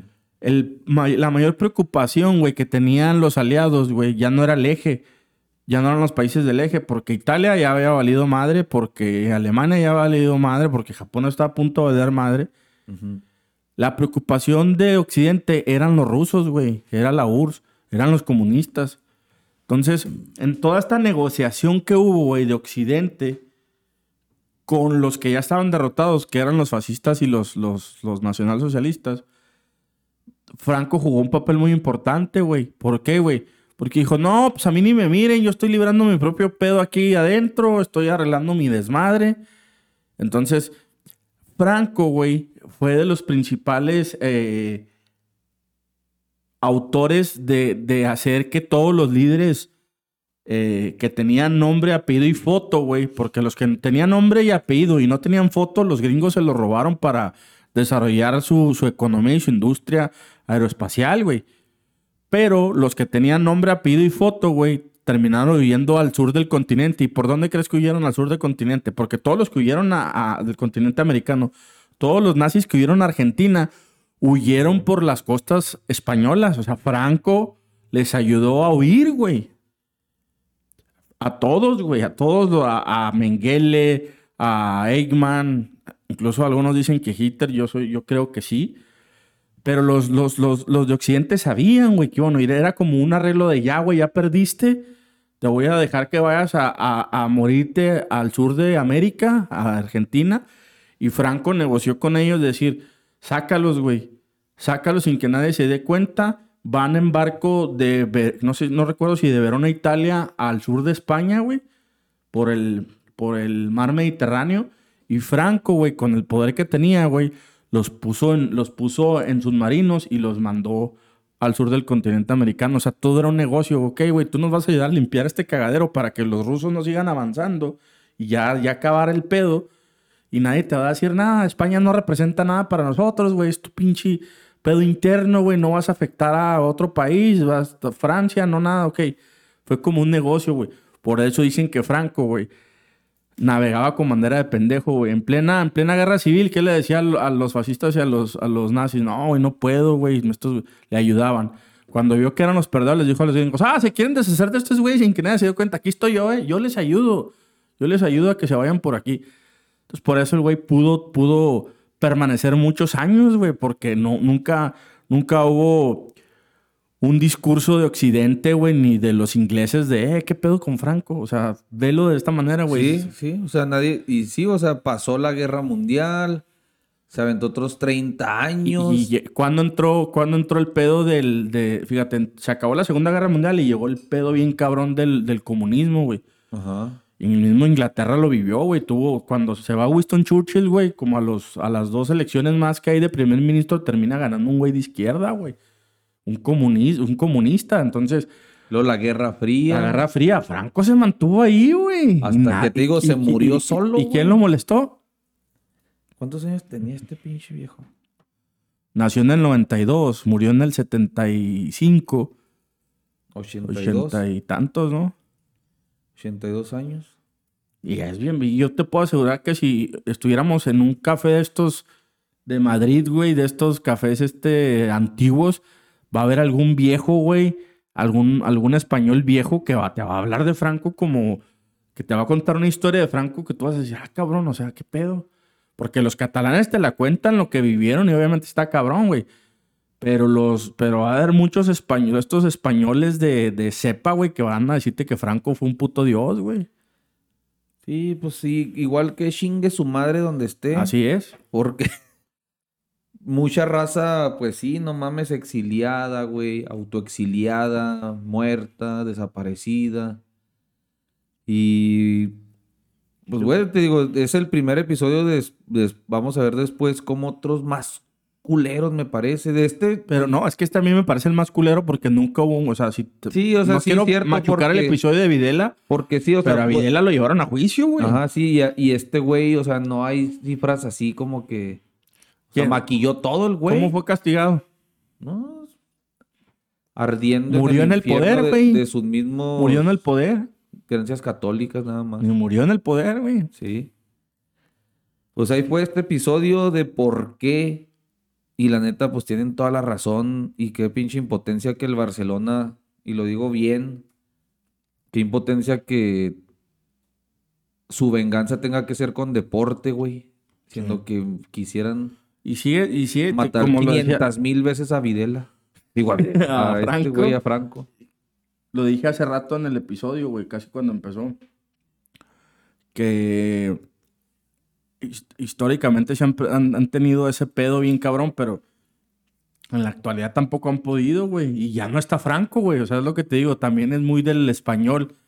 Sí, pero como que, ¿por qué te vas a querer independizar? Sí. Si todo está, es como en es muy parecido a México, güey. Centralizado todo, güey. Todo pasa por Madrid. Es un Pues, cagadero, güey, es- lo que en se muchos vive. lados pasa, ¿no? En Estados Unidos tuvo su guerra civil también de, de los norte y el sur, los Sí. pinches ideas diferentes. Sí, sí, sí, totalmente. Los del sur con ideas muy culeras. En Alemania hubo oriental y occidental. Entonces es pinche lucha de poder interna, pues siempre el humano con esa pendejada Sí, de pero te digo, al final. comer el pastel al, solo. Sí, al final del día está culero porque. Pues son, son, somos, eh, somos parte de eso, güey. Sí. Históricamente somos parte de eso, actualmente seguimos siendo parte de eso y dices, ah, cabrón, qué culero, güey, que, que, que este mestizaje haya sido con gente tan, Es- tan ese- basura, güey. Ese, eso, esa es mi teoría, güey, que el cruce de sangre española con indígena de, pues, de esta región de Mesoamérica fue un pinche cortocircuito que potencializó la corrupción que había en España. Aquí se hizo más pinche corrupción todavía con la cruza de, de sangre. Y resultamos una pinche raza bien jodida, güey. Los mexicanos somos te- una raza bien jodida, güey. Gandaya morir, corrupta, tranza. No puedo decir nada después de lo que viví hace un ratito. ¡Ah! Así que sí es cierto, güey. O sea, ¿en qué, ¿en qué pinche lugar del mundo se dan las cosas que vemos aquí en este país, güey?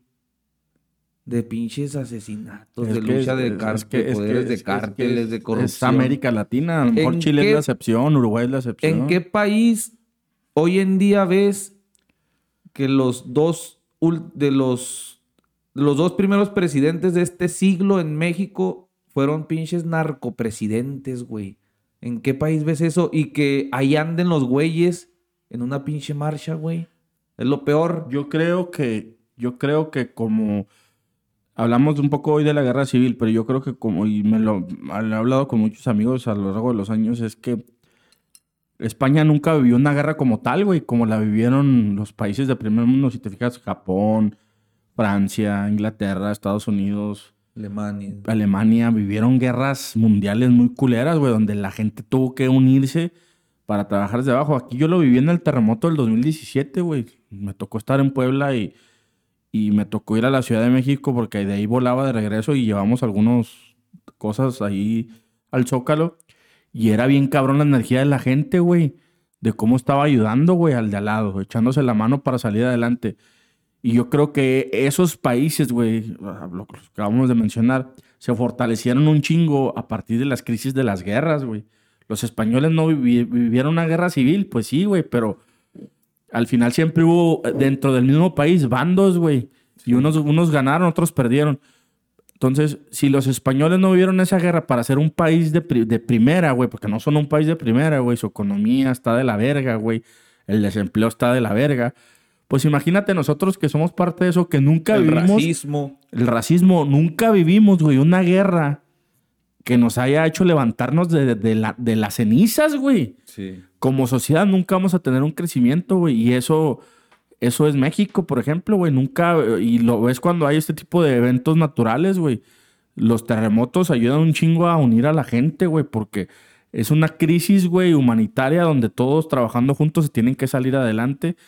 Y mientras América, güey, no viva esa parte y no la va a vivir nunca, güey, de vivir lo que es levantarse de una guerra, güey, de levantarte de la nada, de sufrir hambre, hambruna, economía de la verga, donde reconstruir un país, pues nunca vamos a, como sociedad, hacer algo, o sea, como dices, güey, pinche cortocircuito culero, güey, entre españoles e indígenas, güey. Sí, Pero pues aquí sí. estamos haciendo podcast y, y tratando de acomodar cómo estos eventos históricos hacen un match con, el, con la parte de lo que hablamos que es el fútbol, ¿va? Sí, de eso se trata esta Y de, madre. y de cómo un equipo tan importante como es el Real Madrid, que hoy nos regala un chingo de, de lo acabamos de ver, güey, contra el Liverpool, güey, que no mames, qué remontadas.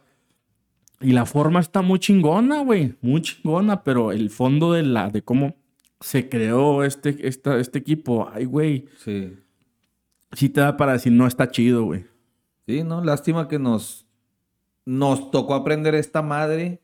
Digo, pues yo leyendo lo, aprendí. Y pues sí dice uno, ah, sí me da poquito asco. poquito náusea. Pero bueno, ahí fue. ¿Cuánto llevamos? Al 100, güey. Se fue rápido, güey. Sí. Pensé que llevamos como 40 minutos, güey. No, Verga, güey. ¿Qué más, güey? No, Aparte es que no traigas pinches temas de dictadoras porque aquí nos haga. Es Ya le que- voy a ir alternando. Por ejemplo, yo creo que la otra me traigo un personaje. Hay personajes in- este, Voy a interesantes. a Videla. No, no, digo de futbolistas, güey. Ah, ok. Videla, pues sí, al rato, pero hay que descansar de tanta Sí, pinche también a la gente- coraje que hacemos, güey. Mira, la gente no queremos aburrirles con esos temas, pero está, la neta, güey, pues, si yo mañana en la mañana, güey, en el jale me pongo a escuchar este episodio, con los gustos que yo tengo, digo, vete a la verga, qué chingón, güey.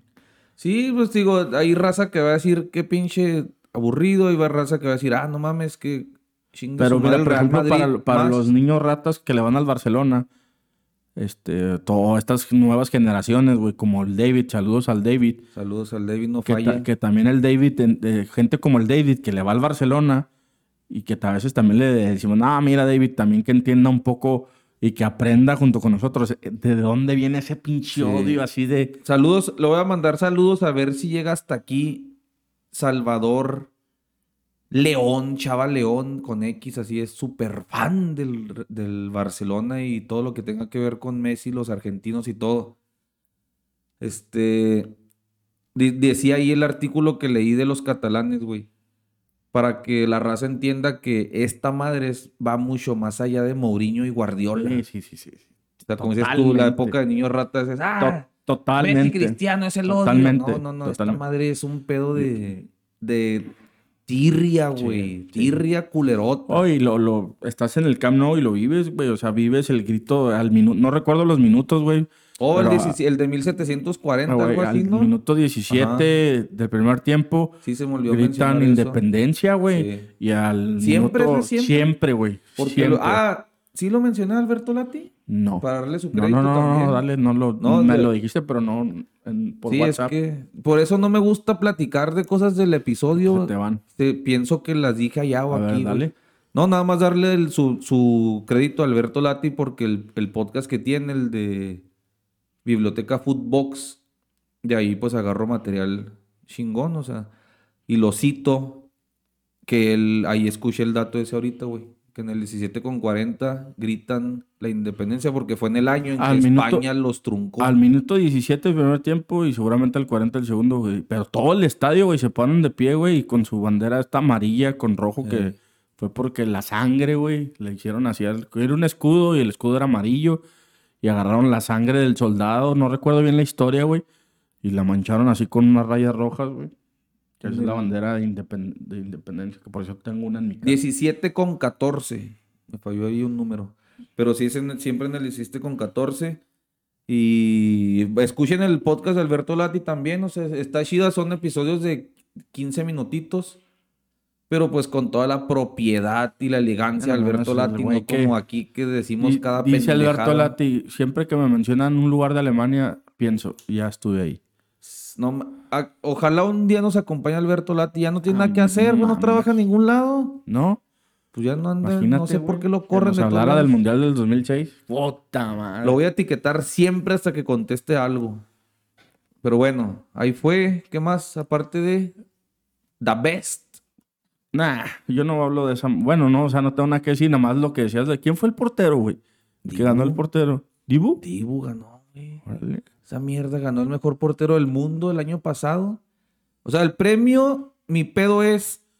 Ya no es ni siquiera con Argentina. Leonel Scaloni, no mames, qué chingón. Que un pinche técnico que todos ningunearon en Argentina, güey. Sí, sí. Los hizo ganar. Todos. Qué güey, bueno. Todos menos, menos este, güey. ¿Cómo se va el nombre? Que el nombre del periodista este que renunció de ESPN. Infantino es. Fantino. Infantino que le dijo, no, no, antes de que todo este pedo, o sea, todos no te hablan mal de ti, lo único que tengo que decir es que seas fuerte y la madre. Ese güey siempre creyó en Scaloni, güey. Qué bueno que ganó Scaloni. Messi, eh, está bien. eh. X, güey. Es Messi, se me hacen güey. una, una- Pero que, fíjate qué pendejada, güey. Que el Dibu Martínez gane el mejor portero del mundo el año pasado. Qué puta mierda, dije yo en mis redes. Es como si yo ganara el mejor contador de Juárez. Ni siquiera el del mundo, ni de México, ni de Chihuahua. De Juárez. Ya le dieron su premio como mejor jugador del No así, torneo. ¿cómo se Sí. puso el premio? Del torneo lo es, güey. Ya lo fue. Pero del año, güey. Pero no, no, pues, no hizo la celebración con el Ah, trofeo no. esa como la que hizo en el Tengo un Mundial. fotomontaje que sí me dio risa. Igual. Con traje y todo. Pero no, ese es mi único pedo. O sea, ese ¿No pinche cómo le Divo fue es en la una Premier? mugre, güey. Sí, lo macanean a cada rato, güey. Y Emery ya lo quiere banquear. Sí, porque le dijo, no, ¿quién te dijo, dejó ir al tiro de esquina? Era el minuto 92 de 97. O sea, bien pudieron haber empatado después. Y ahí va el pendejazo, güey. Argentino, güey. Es mi único pedo el Ahí, no, ahí nomás pregúntenles cómo andan después del Mundial y su economía. El peso ya está a un peso por 10 pesos argentinos. Güey, no seas mamón. Pero bueno, ¿qué más? Villamelón, ¿ya empieza la Fórmula 1 o qué? Así es. Vi que a- a- al Checo ya lo están otra vez ninguneando ahí. No, no, no, ninguneando, güey. Al contrario, güey. Dentro de la... ¿no? Sí, es que los pilotos de Fórmula 1 sí son muy delgados y muy chaparritos, güey. No mames, y Porque esa madre tienen que pesar, sí, y el cuello es un pinche toro, güey. Fueron los tests de pretemporada y el que mejor hizo el tiempo fue Checo, güey. Obviamente, este, hay que esperar al domingo, güey. ¿Ya arranca? Ya el domingo arranca. Red Bull en los test se vio muy superior a todos, güey. Y ahorita lo chido, ahorita al iniciando es de que, pues, al parecer, el chillón de Verstappen tiene el carro que dice, no, no, nada más hay que hacerle estos tres detallitos. Y Checo dice, ah, el carro está con madre, nada más hay que hacerle esos tres detallitos. Pero lo tres diferentes o? No, güey, son los mismos. Ah. O sea, es así como que, ah, lo que pidió este güey también lo pedí yo. Y ahí está, güey, pues el vato va a tener, ya es el penúltimo año. Bueno, ya están diciendo que nada más va a ser su último año, pero ¿Del Checo? tiene dos años más de contrato, este y el que sigue. Entonces el vato, ahora es cuando, güey. Lo que me gustó hoy en entrevista fue que dijo, si no, yo voy a ayudar si me ayudan. Si no me ayudan, no voy a ayudar. ¿Y a dónde se puede ir que sea él el titular? Mira, eh, en 2026 hay un cambio de regulaciones. Pero se dice que Honda ya se iba a retirar de la Fórmula 1. Dijo, Honda ya estuvo, ya no quiero participar. Pero como vio que era negocio y que el motor que hizo, que diseñó, está dando frutos, dicen, güey, que, que hay varias opciones, güey. Hay, Red Bull va a vender su equipo chico, que es Alfa Tauri. Y hay varios equipos ahí interesados, pero se dice que Honda, güey, dice, ok, al güey que al motorista que yo ponga eh, al, perdón, al equipo que yo le, que le probaba mi, mi, motor, pues yo quiero que tenga a Checo como piloto porque es alguien que ya entiende cómo funciona los autos con un motor Honda. Entonces, este, seguramente no va a seguir en Red Bull, güey, en dos años. Ojalá y dure, va. La única forma de que ese güey dure más de dos años en Red Bull es que sea campeón del mundo, no hay otra forma. Hijo eso. Porque está muy cabrón, entonces probablemente termine retirándose en un equipo que quede, que, que donde el motor sea Honda. Entonces ahí va a haber muchos cambios, güey, en 2025, 2026, todavía falta mucho. El vato, según él, dice que no quiere ser un piloto tan veterano. Pero pues mientras haya feria, güey, ahorita le están pagando creo como 18 millones por temporada, güey. ¡A la chingada! ¿Tú crees que más 18 millones solo el equipo, güey? No más mames. patrocinadores, güey.